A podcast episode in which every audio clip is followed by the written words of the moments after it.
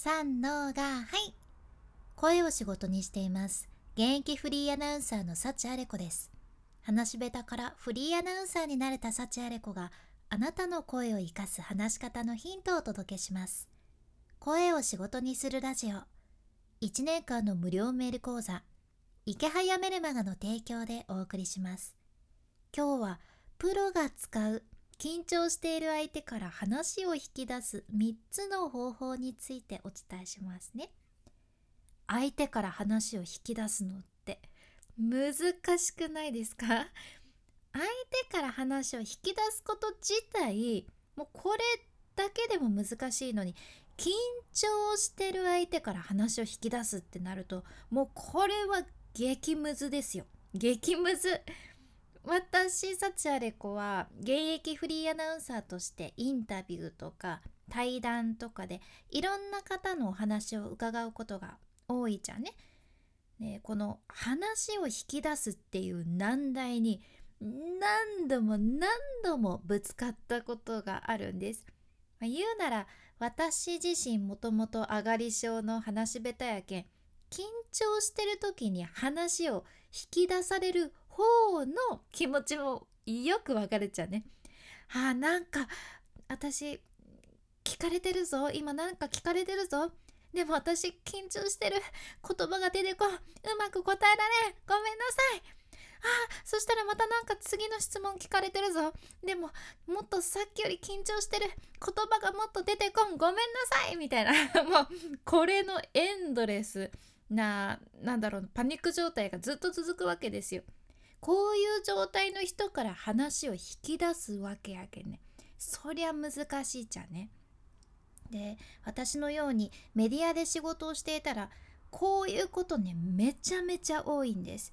なんでかっていうとテレビとかラジオでアーティストとかではなくってメディアに出るのが初めてですっていうそんな一般のゲストの方とか企業の社長さんとかもいらっしゃるわけでそりゃその人たちにとってはもうバーってメディアに出てインタビューされるわけですから緊張しますよね。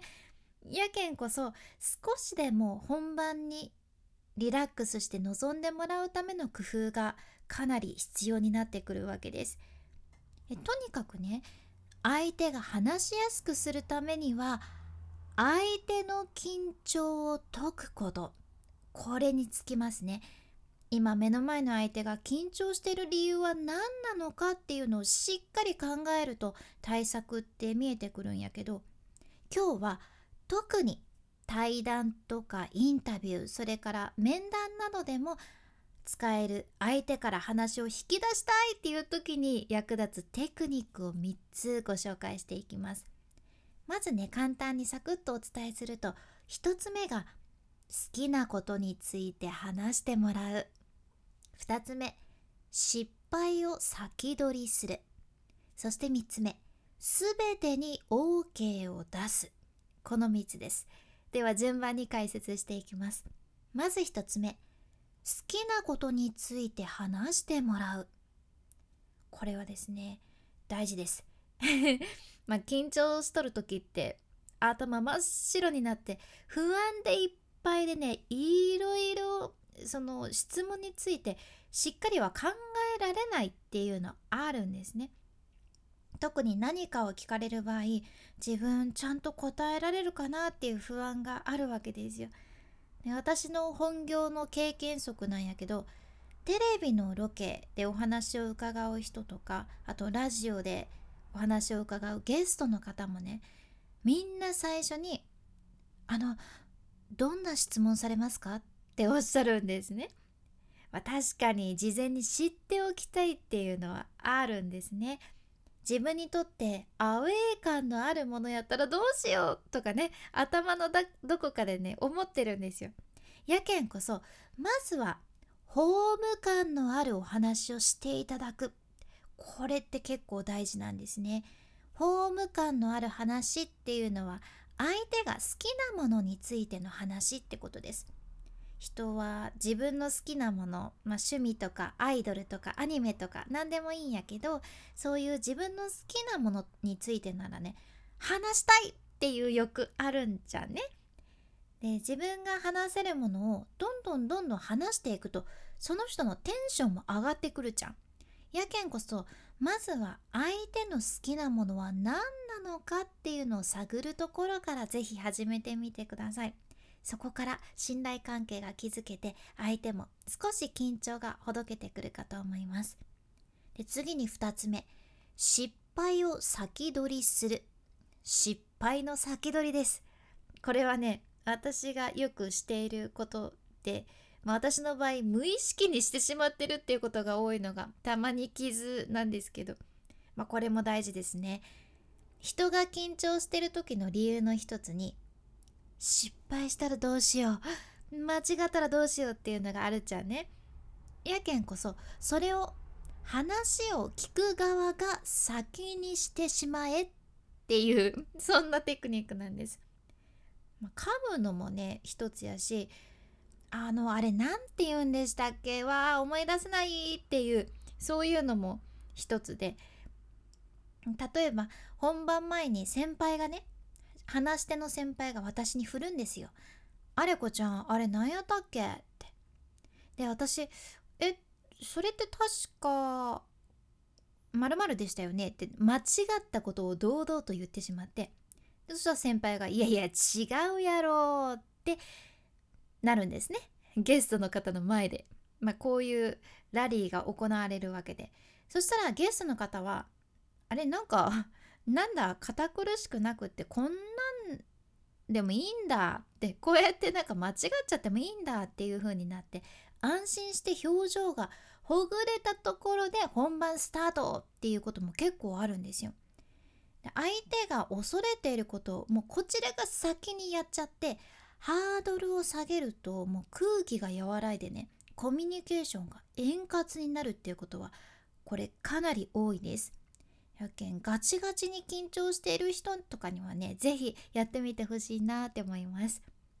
で最後の3つ目。3つ目は全てに OK を出す。全部いいですよっていうことなんやけど。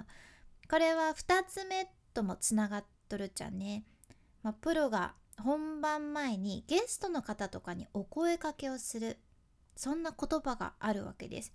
それはどんなものかっていうとあの噛んでももう間違っても何やっても大丈夫ですからこれ収録なんでやり直し何度でもできますから安心してくださいねってことです。でこれが例えば生放送やったらまあ、噛んでも間違ってももう何やっても大丈夫です。まあ、生放送ですけど死にはしませんからね。むしろこっちが間違えるんで大丈夫です。っていう、まあ、これはちょっと笑いも入ったものになりますが全て OK ですよっていうのを言うだけで明らかに相手はね安心したそんな表情になるんですね。この人がいたら何やっても大丈夫だ、あまあ、まず自分が責められることはないってそんな風に思わせてくれるような信頼できる人ってあなたの周りにもいませんかねそういう人ってなんだかドーンと構えてらっしゃって何でも何でも受け止めてくれるそんな器が大きい人なんですよね。でそういう人がそばにいると人ってめちゃめちゃ安心しますしそういう人に話を聞かれるって思うと緊張がほぐれやすくなるんです。やけんそれを作り出すためにも全てに OK を出すっていうことですね。これも大事。是非覚えておいてください。今回の学びとしてはプロが使う緊張している相手から話を引き出す3つの方法。1つ目好きなことについて話してもらう。2つ目失敗を先取りする。そして3つ目すべてに OK を出す。この3つでした。是非お試しください。今日の内容と合わせて聞きたい回を画面スクロールして出てくる概要欄エピソードメモに入れています。